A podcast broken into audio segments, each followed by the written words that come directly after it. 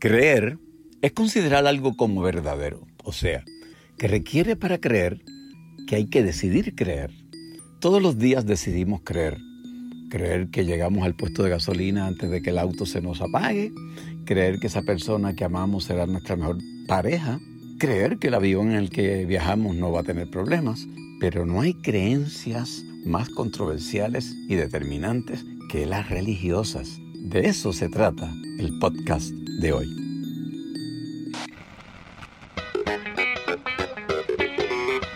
Saludos amigos y bienvenidos a Marullo, el podcast que hacemos tres amigos, Pedro Reina Pérez, Ana Teresa Toro y este que les habla Silverio Pérez, sobre temas que nos fascinan y que aparentemente a ustedes también porque agradecemos de antemano el apoyo que está recibiendo esta transmisión a través de todo Estados Unidos y Puerto Rico. Hoy nos toca el tema de creer. Creer o no creer, that's the question.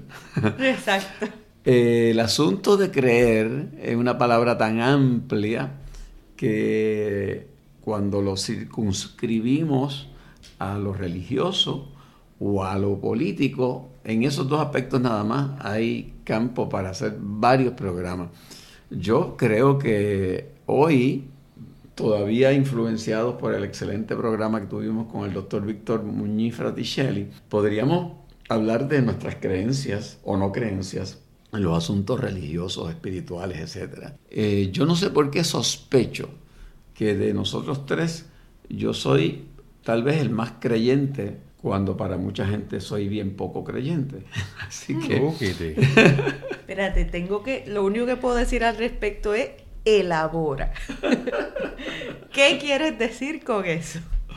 Bueno, yo creo que por muchos años, luego que uno pasa esa evolución que como decía Víctor Muñiz, uno tiene, sea católico o no, de esos procesos católicos, yo en un momento determinado, como ya hemos hablado aquí, estuve a punto de estudiar para sacerdote. Uno pasa decepciones, eh, frustraciones con el endamiaje de la iglesia y se distancia. Y al distanciarse uno empieza a mirar el asunto religioso de una perspectiva distinta. Cada día me da la impresión que creo menos en, en, lo, en lo religioso organizado y más en la experiencia espiritual como una experiencia importante de vida. Y la religión, yo creo organizada, yo creo que ha producido cada día más personas en ese aspecto, que se van distanciando de las tradicionales estructuras religiosas y van adoptando sus propias creencias ya sea en lo espiritual, ya sea en lo religioso. Y yo me encuentro en ese proceso de, de definir en qué creo. Yo sí creo que le doy un nombre a lo maravilloso e inexplicable que me rodea. Algunos lo caricaturizan o lo caracterizan como un dios y le dan imagen de, ser humano un poco glorificada. Yo prefiero pensar en que esa armonía y desde músico pues lo, miro, desde esa armonía que yo veo en el universo, en la evolución de las especies, pues prefiero creer en, en ese sistema armónico, en ese proceso ordenado. Y me parece que para creer en eso no tengo que ser contrario a los que le dan una figura de un ser a quien ordena todo eso, o a aquellos que simplemente entienden que es producto única y exclusivamente de la evolución. Ana Teresa. Ay, Dios mío, esto, esto suena como el confesionario de la niñez. Pues mira, yo me crié con una mamá muy católica, practicante católica, y una abuela que tenía un altar en el cuarto, un santoral enorme, que, que de repente siendo eh, el catolicismo, una religión monoteísta, me parecía bien curioso cómo había que prender velas específicas para santos diferentes, para situaciones diferentes. Bueno, evidentemente finalmente aquel, aquel altar, se quemó y hubo que comprar de aquellas velitas que venden ahora que son eléctricas. Y crecí yendo todos los sábados a, la misa, cosa que de niña me parecía una cosa que me mortificaba muchísimo. No encontraba en ese espacio como una, conexión espiritual. Eh, ya luego de adulta pasé una, una fase atea, esto como, como les Militante. Fíjate, no tan militante, o sea, como una, una fase en la que sentía que de ninguna manera el vocabulario eh, espiritual que había conocido hasta entonces eh, me servía para nombrar mis experiencias espirituales. Entonces, pues al no tener un vocabulario para nombrar algo, de pronto ya no existe. Ya luego con el paso del tiempo eh, y, una, y, una, propia exploración, uno empieza a buscar sus propias experiencias, uno va haciendo pequeñas negociaciones. Me acuerdo que en una época esto me dio con hacer muchísima yoga y yo no podía bregar con, con, esos mantras en un idioma que yo no entiendo. Y mi mantra favorito es el Padre Nuestro.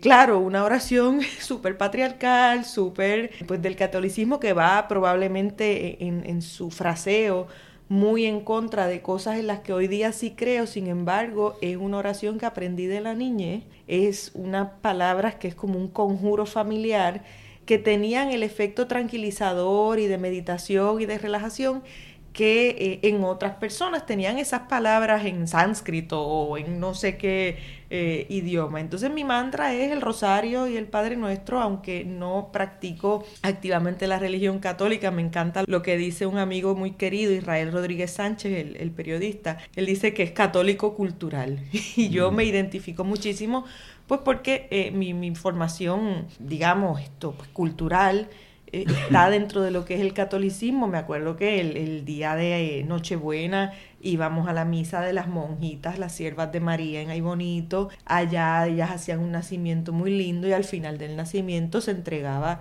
el consabido coquito muy bien cargado. Y hay Esas monjas sabían. Monjas profesionales, por supuesto. No, y había, había muchas cosas muy lindas en esa crianza que una vez uno descarta aquello que no le sirve y toma aquello que sí le sirve, uno puede irle dando esa estructura. Y un poco ahí es donde me ubico, pero hay algo más que de lo que me provoca hablar esta, este, este tema que hemos planteado hoy, de lo del credo, de lo de creer. En estos días estoy leyendo un libro que curiosamente a Pedro y a mí nos pasa muchísimo que compramos los mismos libros y de pronto, adiós, tú estabas leyendo eso también. Y en un aeropuerto me compré este libro eh, de Malcolm Gladwell, eh, Talking to Stranger, hablando con extraños. Y una cosa muy interesante que analiza el libro con distintas referencias históricas, relatos, estudios de psicología, es eh, la importancia de creer, de que nuestro default, o bueno, ¿cómo, ¿cómo lo diríamos? Que nuestra tendencia natural sea a creer, a dar por cierto lo que dice la otra persona y que, y que eso debe ser así porque hay, hay, pocas formas de vivir en sociedad si no creemos en nada ni en nadie. Entonces que el pacto social depende mucho de nuestra capacidad de creer en el otro y que claro, el riesgo de esa capacidad de creer pues significa que, que, va a haber ocasiones en las que no, no, nos tomen el pelo o no entendamos lo que la otra persona verdaderamente nos está diciendo. Entonces, pienso que, que, en un momento como el que estamos viviendo, como decía Víctor en, en, el podcast anterior, que hay una crisis de autoridad, que tenemos mucha, mucho escepticismo a creer, eh, no queremos creer en los políticos, no queremos creer en las instituciones, no queremos creer... No queremos creer en nada, pero a la vez para vivir en sociedad necesitamos creer en algo pues estamos en una coyuntura bien particular, porque razones de sobra tenemos para no creer, pero si no creemos, eh, las cosas no pasan. Entonces, no sé, pienso mucho en esto y, digo, anda, ¿cómo se sale de este enredo? Uy. Uy, sí. Yo también soy un católico cultural. Yo digo que soy un católico en recuperación. Eh, porque toda mi, toda mi educación fue en una escuela católica vengo de una familia también devota católica, pero aquí es donde empiezan los asteriscos. Una familia que me obligaba, yo soy hijo único, a ir a misa todos los domingos, que observaba muchísimas cosas, pero que una vez me gradué de la escuela me di cuenta de que todo el mundo se acomodó a otra dinámica diferente. Para mí no había cosa más aburrida que ir a una misa. Hmm. Le pido disculpas a la audiencia si alguien se ofende, pero yo todavía a esta edad encuentro la misa una de las cosas más aburridas del mundo. Y yo me tuve que inventar maneras de sobrevivir una misa porque no había break. Oye, un manual, manual para sobrevivir una misa. Bueno, yo empecé a desconectar los relojes de mi casa los domingos para ver si mm, ganaba 10 o 15 minutos menos de misa y entonces mi mamá Hubo estrategia. los desconectaba otras veces intencionalmente les daba para atrás y si veía que mi abuela y mi mamá se estaban despistando pues me hacía el loco con tal de llegar a aquella iglesia tarde y en parte era que mi imaginación infantil ir a la iglesia, ¿verdad? En este, en este caso es la iglesia de San Francisco de Luis de San Juan donde había un cura que paradójicamente yo quise mucho y que a, a, medida que crecí admiré mucho el padre Bernard Canfuch, que fue un capuchino que estuvo en la iglesia de San Francisco, que, cuya obra social era extraordinaria, pero oírlo predicar era morirse. Un niño de 10 años oyendo a aquel hombre hablando de cosas muy abstractas, pues yo me quería... Oye, déjame hacerle un paréntesis, es que fíjate que es que nosotros tenemos unas conexiones increíbles. El 22 de noviembre voy a hacer una actividad eh, benéfica para la obra del padre Bernard en la iglesia en el Mira, no, El padre Werner era un, una figura fuera de este mundo, porque era un tipo que entendía el mundo. Se quitaba el hábito capuchino y se metía en las barras de San Juan y se sentaba a conversar con la gente y conversar de su manera de evangelizar. Era un tipo sufrido, no se reía, era así taciturno, pero era un tipo maravilloso. Yo me acerqué a él porque yo me di cuenta que había unos nenes que trabajaban en el altar y yo tan pronto los vi, dije, yo quiero ser uno de esos.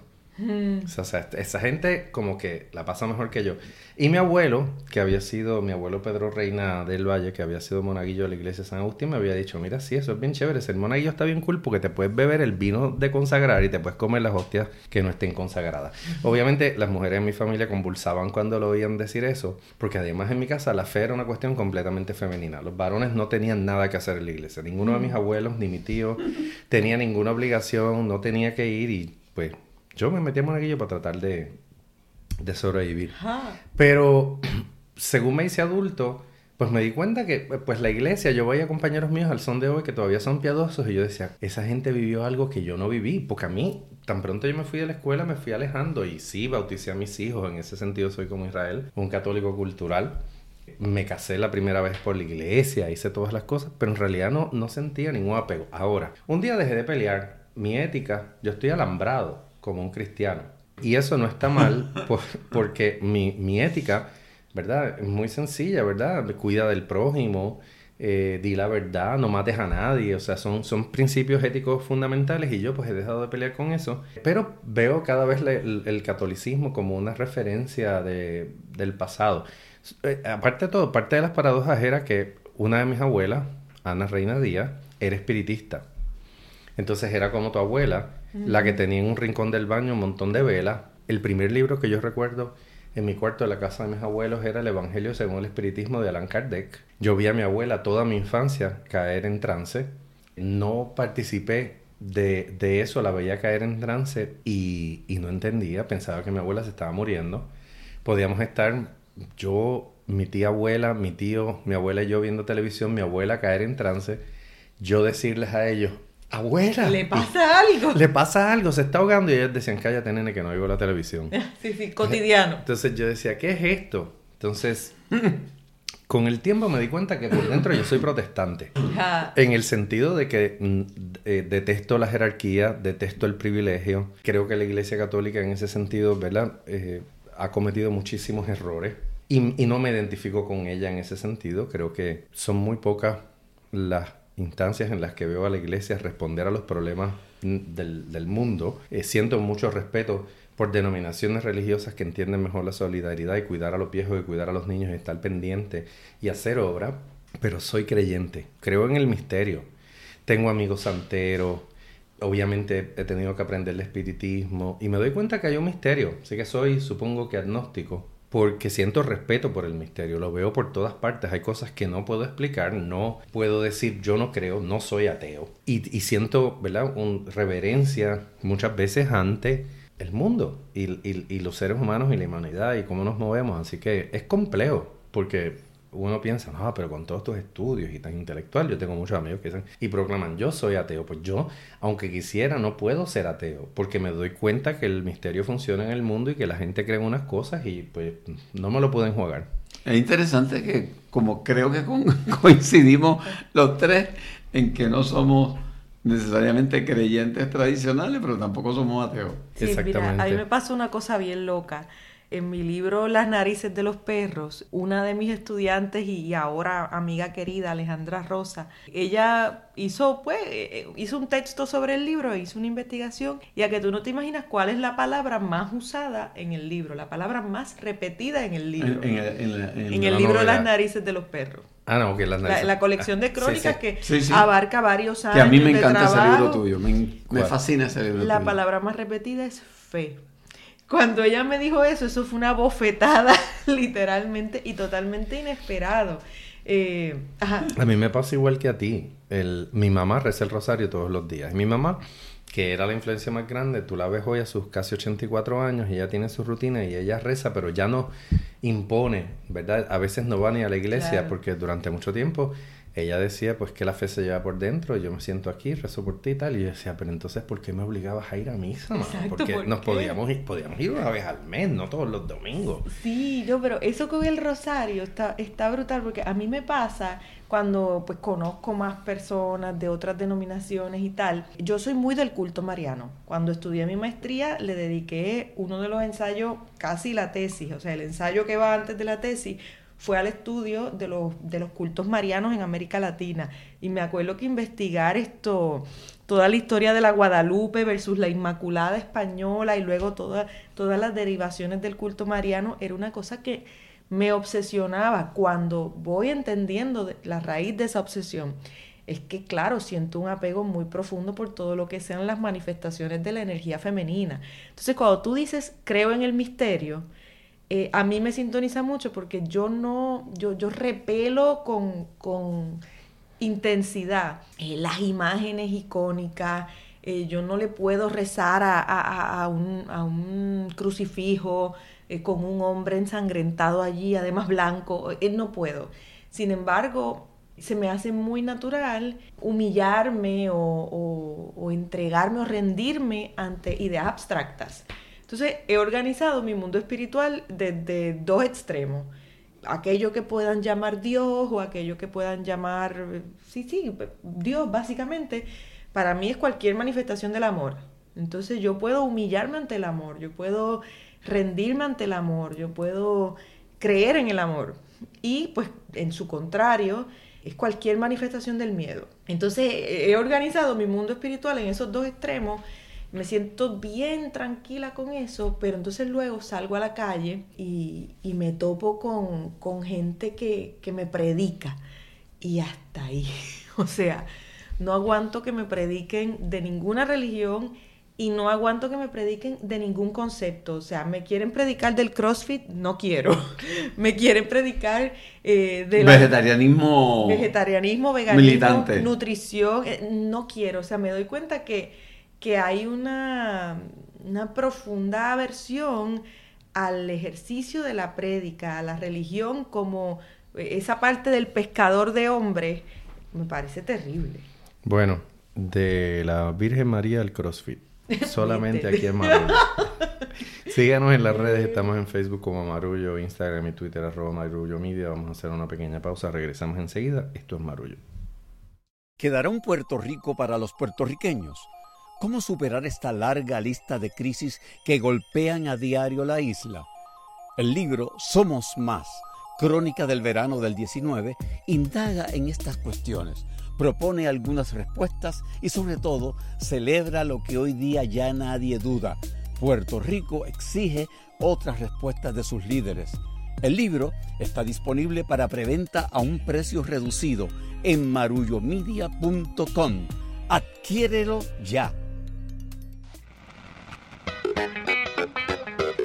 Estamos de regreso a este marullo que estamos grabando en Boston, donde hemos estado en una especie de taller y acuartelamiento trabajando en un libro que estamos locos ya por, por ver eh, materializarse. Lo vamos a tener ya en diciembre y desde finales de noviembre vamos a tener una preventa para todo el que quiera eh, separar su copia y tenerlo antes de Navidad a través de nuestra página web marullomedia.com. Es un libro que hemos titulado Somos Más, Crónicas del Verano del 19 y es un libro que va a ofrecer tres miradas, la, la, la que podemos aportar cada uno de nosotros desde nuestras distintas experiencias y, trincheras acerca de lo que vivió Puerto Rico en el verano, pero también en un contexto de nuestra historia contemporánea, un retrato, muy profundo de lo que se vivió allí, también pues apostándole a, al mejor entendimiento de esta coyuntura histórica que nos tocó vivir, esto de cara a, lo que viene, que es un año de elecciones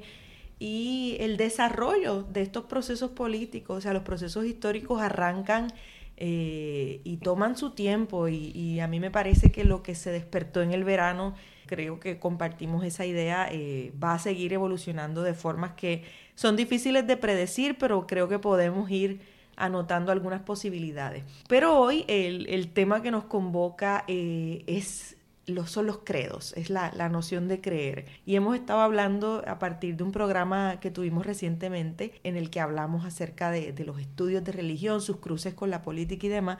Hemos estado hablando acerca de aquellas cosas en las que creemos y cómo se dieron nuestros procesos personales, pues de, de entrar o no entrar, salir o no salir de, de nuestras formaciones religiosas eh, en la infancia y cómo eso ha evolucionado en la adultez hacia, hacia una manifestación de nuestros credos diferentes. Y tengo que cederle el micrófono a Pedro porque yo acabo de hacer un aprecio y defensa del culto mariano solo para que Pedro me dijera fuera de, fuera de la grabación que él detesta profundamente el culto mariano. Así que Pedro, necesito que te manifieste. Tengo que explicarlo porque si mi mamá oye este episodio convulsa, pero, pero creciendo, ¿verdad? Para mí el mundo católico, la mitad no lo entendía, o sea, no me entró.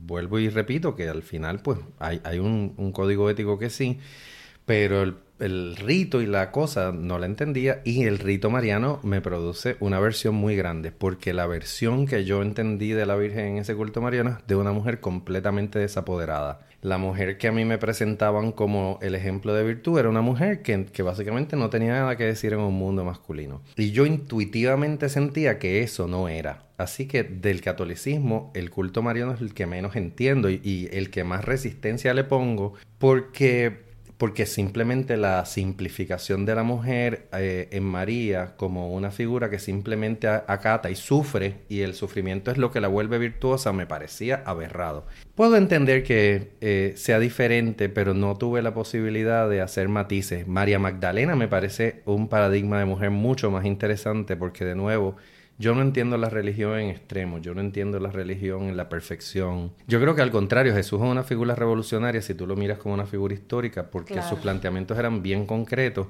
pero un incomprendido en general, porque comparamos eso con lo que se ha vuelto la religión eh, organizada hoy día y, y entonces tenemos unas contradicciones muy grandes, ¿no? Porque hay personas que se dicen evangélicas y son profundamente anticristianas porque su, su, su estatuto, su planteamiento, su fe. Y, son antirrevolucionarios. Y los católicos también. Los más militantes y vociferantes son en términos de, de su cristianismo, más antirrevolucionarios son. No, eso, eso no quiere decir que no los rechace. Yo, por ejemplo, voy a hacer una confesión precisamente porque mis herramientas son herramientas católicas. O sea, ya no, ya estoy viejo para cambiar de caja de herramientas. La mía, los destornilladores, los alicates, las llaves métricas, todas vienen de la, del, del, catolicismo. Y mi mamá es muy devota del rosario y yo en determinados momentos he rezado el rosario. Eh, no lo entiendo como un culto mariano ni como una práctica mariana, pero lo, lo, eh, hay momentos en que he querido dedicarle los pensamientos a alguien y, buena energía, agarrado un rosario y cojo mi teléfono y busco cómo se reza porque no me nunca me aprendí los misterios. Eh, lo único que sé... importante. Glorioso. Glorioso. Y, me enteré que después están los luminosos. Juan Pablo II los cambió, así que puedo decir algo de Juan Pablo II, que también es una figura que rechazo profundamente porque fue una persona, un papa político horrible. Y me parece que sea San Juan Pablo II convulso con la idea. Solo los católicos son así. Claro, a mí me pasa lo mismo con, con la Madre Teresa, que me parecía que básicamente esto, me parece no, se ha investigado y está probado como eh, estos hospicios y básicamente era un, gran circuito de negocio en torno a la muerte y al desahucio. Eh, y hoy día es una figura que, que, se salta como el epítome de la bondad. Pero fíjate, con esto que dices de la Virgen, que me encanta porque te, te refleja cómo impacta en uno el lugar por donde le entran las cosas. O sea, para mí la historia bíblica de la Virgen personaje eh, siempre ha sido accesoria y totalmente irrelevante que, siempre me ha dado igual. Además que nunca me he creído el asunto de la virginidad, me parece, claro, una cuestión simbólica. ¿Qué no? Eh, no, mira, Silverio, mira, déjame no meterme en lío también, que yo creo que mami este episodio no lo va a escuchar. Pero, eh, de hecho, fui la virgen en el Via Crucis de la iglesia de Aibonito, conste. A mis 13 y 14 años lo di todo con mi... Con yo, le, yo le cargué la palangana del agua a Poncio Pilato en la procesión de la iglesia de San Agustín en Puerta de Tierra y me desmayé a las 3 de la tarde porque me deshidraté, mano. Aquella palangana pesaba y aquella procesión se movía lentamente y de momento miró la carretera y está todo de lado y es que me caí, se cayó la palangana. No, o sea, la carretera estaba de lado. exacto, la carretera estaba de lado y era yo que me había caído, así que... Y hice de Jesucristo una obra de la escuela. Pues mira, has cumplido, has cumplido ahí con, con la parte teatral.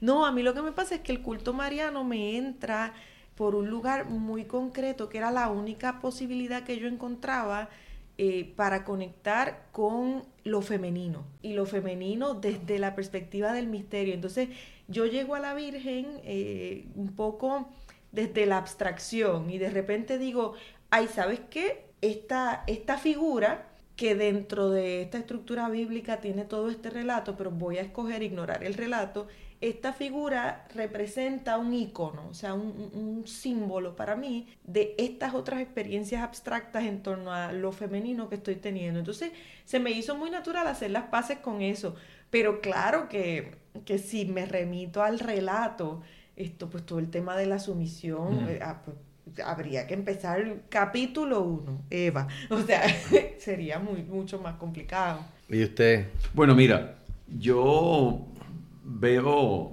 que mi planteamiento al principio de que yo era posiblemente el más creyente de los tres ha, sido roto con clara elocuencia. Nosotros luchando ustedes están mucho más metidos que yo. Pero lo disimulamos mejor. Claro. Pero coincido contigo en que para mí el Padre Nuestro es un, mantra. Me llamó mucho la atención el que, el que es algo que, que sale natural el repetirlo sin que uno entre en los detalles de la letra. Sí, sí, yo no quiero repasarle los significados, yo solo quiero repetir esas palabras como un conjuro. Claro, eh, yo lo hago. Y entonces lo otro es que a, mí me gustan los ritos y las ceremonias, me gustan. Y, me parece que hay ritos y ceremonias dentro de la religión católica que me llaman la atención, sobre todo estos ritos de, de Viernes Santo o del Domingo de Resurrección, donde como que todo se renueva y se, se quema todo y se empieza de cero. El último lo viví en Estambul, en una iglesia pequeña cerca del centro de Estambul y me pareció maravilloso, pero coincido con Pedro en que esos ritos de la iglesia no se han cambiado. Y los orientales duran más de una hora. Sí, sí, sí. O sea, tú vas a una iglesia oriental y una misa dura tres horas. Sí. Allí yo, olvídate, me hubiese desmayado en la iglesia permanentemente. ¿Y yo no aguantaba una hora, imagínate tres. Y, tras de que la ceremonia puede ser muy, muy aburrida, hay sacerdotes que, que, que predican en el abstracto total y absoluto. Y donde lo que tú oyes no conecta para nada con el pueblo que está allí escuchándolo y bostezando a la misma vez. Eh, sin embargo, yo tengo una perspectiva eh, casi a diaria de lo que la fe o la creencia puede significar para unos seres humanos. Y es, por ejemplo, el caso de mis padres. Mis padres pues viven una vida de casi de contemplación. Ahí no, no hay nada que hacer que no sea estar y esperar que venga algún familiar a visitarlo. Y entonces yo creo que ellos pueden vivir esa vida porque la fe les sostiene. Hmm. Si a mí me tocara vivir esa vida con las limitaciones que ellos tienen y el no conocimiento de las posibilidades de entretenerse leyendo o haciendo tal o cual cosa, me volvería loco. Sin embargo, a ellos, a mi mamá tú le preguntas y ella toda su respuesta tiene que ver con su fe y eso la tranquiliza. Entonces pienso que en algunas ocasiones, o sabrá Dios para tantas y tantas y tanta gente, el creer y el tener una fe es una forma psicológica de, enfrentar la vida. yo estoy de acuerdo contigo. Mi mamá también es un modelo de vida y, y, está muy abrazada a su fe. Y lo lleva muy por dentro, no anda juzgando a los demás, no anda predicando códigos ¿verdad? de conducta moral, eh, que yo creo que es un poco la degradación que hemos visto de la cuestión religiosa en Puerto Rico, un giro hacia el fundamentalismo donde eh, todo tiene que ver con la moral, eh, todo tiene que ver con el control de los Yo rechazo visceralmente esos personajes políticos que hacen su carrera política de esa pantomima de la fe. Totalmente. Los, rechazo. Y al mismo tiempo tengo que decirte que hay figuras que al, al, pasar del tiempo miro con muchísima admiración. Por ejemplo, al padre Fernando Pico, que fue para nosotros los historiadores el decano de los historiadores de Puerto Rico. Y era un hombre que eh, era un profesor, era un sacerdote eh, y tenía un ministerio de trabajo con los confinados en las cárceles de Puerto Rico. Y en el salón de clase y en otros lugares no estaba predicando y su trabajo estaba dedicado a la academia y al conocimiento histórico como un bien social importante y trabajando con personas en las cárceles de Puerto Rico procurándoles educación. Yo creo que su vida fue un testimonio de lo que puede ser una vida inspirada por valores religiosos, en este caso un jesuita. Igualmente, el padre Bernard después lo comprendí después de viejo en sus contradicciones, porque yo creo que la aspiración a la virtud que tienen ciertas religiones, incluida la católica, eh, básicamente oscurece las contradicciones individuales. Y como yo tenía abuelas que lo mismo tenían, ¿verdad? Mi abuela la espiritista tenía un guía que, que era un negro eh, un indio, como le decían, ¿no? Y una madama y una serie de personajes de un universo que yo nunca vi y que le tenía pánico. Por cierto, y que mi abuela trataba de explicármelos, pero a la misma vez mi abuela le rezaba a la Virgen y, rezaba el rosario y tú decías, pues ok. Sin ningún tipo de claro. ninguno, ninguno, ninguno. Entonces, pues hay figuras religiosas, ¿verdad? Ernesto Cardenal, el, el, escritor, poeta nicaragüense, también sacerdote. Yo creo que eh, yo echo de menos en Puerto Rico ¿verdad? la religión se ha vuelto y creer un campo de batalla extraordinario y hemos entrado en toda esta, igual que ocurre en Estados Unidos, en este debate enorme sobre el, aborto, el matrimonio egalitario, la virginidad, la libertad religiosa, todos estos pretextos que han tratado de utilizar algunos legisladores para limitar nuestra democracia y para imponernos sus creencias y ahí eso toca para mí un botón de desprecio gigantesco y de activismo. Yo me opongo tenazmente a que nos dicten desde los púlpitos qué es lo que tenemos que hacer. Eso es una dimensión, eh, eso pertenece a una dimensión individual. Ahí hay algo bien importante que he tenido varias experiencias en los últimos años que, que me han eh, ayudado, porque obviamente pues yo me posiciono al igual que ustedes en, un rechazo absoluto de esto, pero obviamente si yo me doy cuenta que estoy muy en contra de algo, rápidamente entiendo que ese es el lugar a donde tengo que ir a hacer una entrevista, a procurar entender, porque hay cosas que son incomprensibles, pero hay otras que uno puede hacer el ejercicio de entender. Entonces, esto me pasó en una ocasión con el padre Ángel Darío Carrero, que en paz descanse, que recuerdo que lo entrevistaba mucho por el proyecto Niños de Nueva Esperanza, luego lo entrevistaba por sus libros, extraordinario poeta. Eh, gestor cultural. Un modelo de, trabajo social de católico. Trabajo social efectivo, claro. Entonces Darío eh, me parecía una figura fascinante, pero a la vez había como, yo sentía como unos, unos pequeños asteriscos, había cosas en, en, su personalidad que yo no entendía y que me incomodaban y que incluso llegué en una ocasión a poderme sentar a hablar de esto con él abiertamente. Esta misma conversación la tuve con él en vida y, la atesoro, fue un, un, espacio que atesoro. Me acuerdo que, que estábamos allí en Sabana Seca, donde, vivía... Eh, esto en los bravos. En los bravos. Entonces me acuerdo que, que a mí me, me llamaba la atención el hecho de que él fuera una persona tan pública. Era un hombre además altísimo, con unas manos gigantescas, un tono de voz eh, totalmente, era muy histriónico, era muy dramático. No pasaba desapercibido. No pasaba desapercibido y disfrutaba la atención. Eh, le gustaba hacer entrevistas y, dar cuenta de su conocimiento. Entonces, a mí me parecía como demasiado, eh, disfrutaba demasiado de, la atención y la fama para lo que era, según mi entendimiento, la obra social que él hacía. Entonces, veía como una contradicción ahí. Y recuerdo que él es franciscano, eh, me, nos, nos, sentamos largo rato a hablar de esto y me habló pues de, la, vida de San Francisco.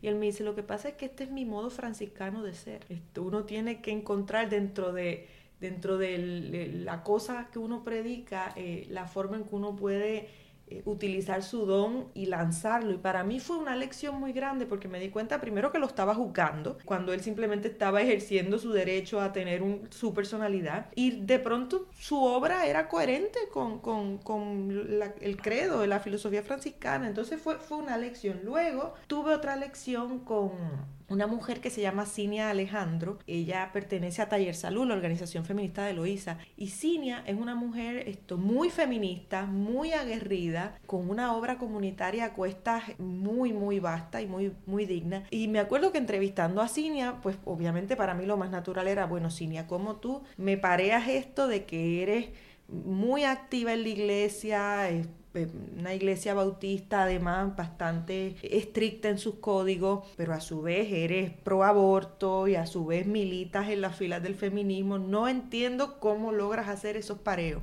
Y ella fue muy clara y me dijo, es que yo no puedo entrar al feminismo sin dejar de ser quien soy. Y lo que pasa también es que no todas las mujeres que estamos en la iglesia estamos en esta perspectiva recalcitrante del mundo. Y gracias a los puentes que Cinia ha podido hacer entre un lugar y el otro, ella ha logrado, por ejemplo, que pastores en iglesias de Loíza hagan protocolos para manejar el tema de la violencia de género. Y ha logrado un poco pues traer mujeres de la iglesia a recibir servicios en taller salud, a orientarse acerca de eh, la salud sexual y reproductiva. Y de pronto ha ido rompiendo esos límites y me decía respecto al aborto, el que es verdaderamente cristiano y tiene a Dios en su corazón, bueno, según como ella habla y, cree, esto no, no puede juzgar esta acción. Entonces hablaba desde un lugar tan evolucionado para mí que, fue una, una, gran lección. Y la última, que viene ahora pensando en las elecciones y en, y en todo este fundamentalismo del que, del que hablábamos también, es pues que estos grupos más conservadores son muy efectivos en la creación de comunidades, ese sentido de comunidad y de pertenencia. Entonces a veces la gente, no es que todo el mundo crea eh, que, va a venir el diablo y se va a comer los niños crudos si, si me pongo un pantalón y una falda, o sea, no es que la gente sea tan ingenua, es que estamos a veces dispuestos a hacer concesiones con tal de no perder el sentido de comunidad. Que es muy importante que es importantísimo, porque a veces la gente no tiene nada más. He hablado con gente acá en los Estados Unidos que me han dicho, pues mi mamá es la única mexicana en este pueblo de un montón de gente con X perfil y pues vota por Trump, porque es que si ella no se mete en esa ola, no tiene a nadie. Entonces, eh, también sería, sería interesante, eh, en lugar de cancelar estos espacios eh, tan conservadores hay unos que merecen la debida cancelación, pero con sus excepciones, pero no sé, sería más interesante ver qué, qué podemos lograr, porque realmente eh, creo que en el fondo lo que todos queremos es un sentido de comunidad y la posibilidad de ser quienes somos y, que no nos quiten eso, pues por hacer una obra social. En Puerto Rico hay obras sociales muy importantes llevadas a cabo por iglesias. Bueno, yo te puedo dar el testimonio de que en el área de Humacao, el padre José, fue la punta de lanza de la recuperación de Punta Santiago. Y cuando estaba todo devastado, donde el municipio todavía no se había recuperado, no había nada, Padre José aprovechó que la marejada se llevó todos los bancos de la, iglesia y, los colocó en la, en la carretera número 3, se llevó la marejada de allí de Punta Santiago los bancos de la iglesia. Y él dijo, ok, pues vamos a abrir la iglesia y este va a ser el centro de distribución y apoyo de toda la gente. Y, Padre José ejerció ese liderato comunitario allí extraordinariamente bien. Y, hay muchos Padres José que hacen hermosa esa vocación sacerdotal. Pero y pastoril, porque también. Y, hay muchos pastores que lo hacen. Así que yo creo que el que uno crea o crea diferente no nos da derecho a juzgar a los demás pero yo tampoco, yo también como tú, Ana Teresa, me niego a que vengan a tratar de imponerme credos y, creencias y más que todo a colárnoslos a través de leyes y a través de, reglamentos gubernamentales. Por la cocina. Sí, así es. Eh, apenas nos da el tiempo, yo podría hablar eh, o una hora entera más de ideas que tengo.